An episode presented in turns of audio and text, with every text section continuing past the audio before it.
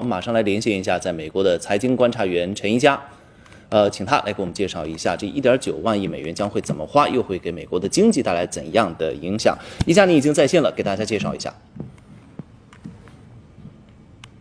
好的，周韵。那这一次呢，众议院呢是以两百二十票支持票对两百一十一票反对票呢，是通过了最新的财政刺激计划。那其中呢，所有的共和党以及一个民主党呢是投出了反对票的。那这一次呢，通过的财政刺激计划呢是上个周末啊，在参议院修改和通过的版本。这个版本的内容呢，包括呢每个美国人最高一千四百美元的纾困金。那预计呢符合。得到这个纾困金的美国人和家庭呢，可能会达百分之九十。除此之外呢，还有三千五百亿美元呢会进入政府以及地方政府当中，还有一千七百亿美元呢会用作呢学校的重新开放，同时还有将近两百九十亿美元呢会用作疫苗的开发和普及等等。那这一次的规模呢，应该说呢是非常巨大的，那相当于呢去年美国全年 GDP 的差不多十分之一，同时呢也相当于啊。在一一般来说，每年的美国政府呢，全年的财政预算差不多五分之二，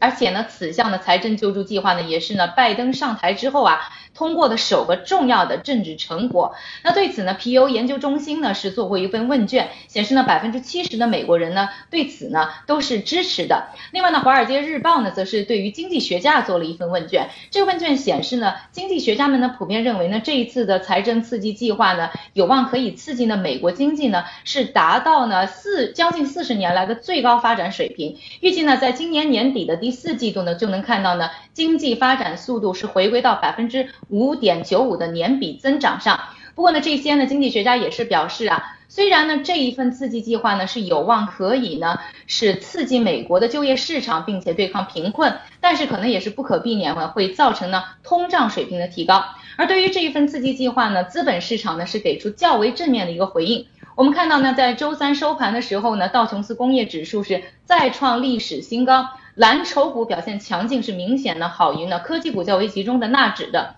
另外呢，就是美元出现走软，而原油的价格则跟随进一步的上涨。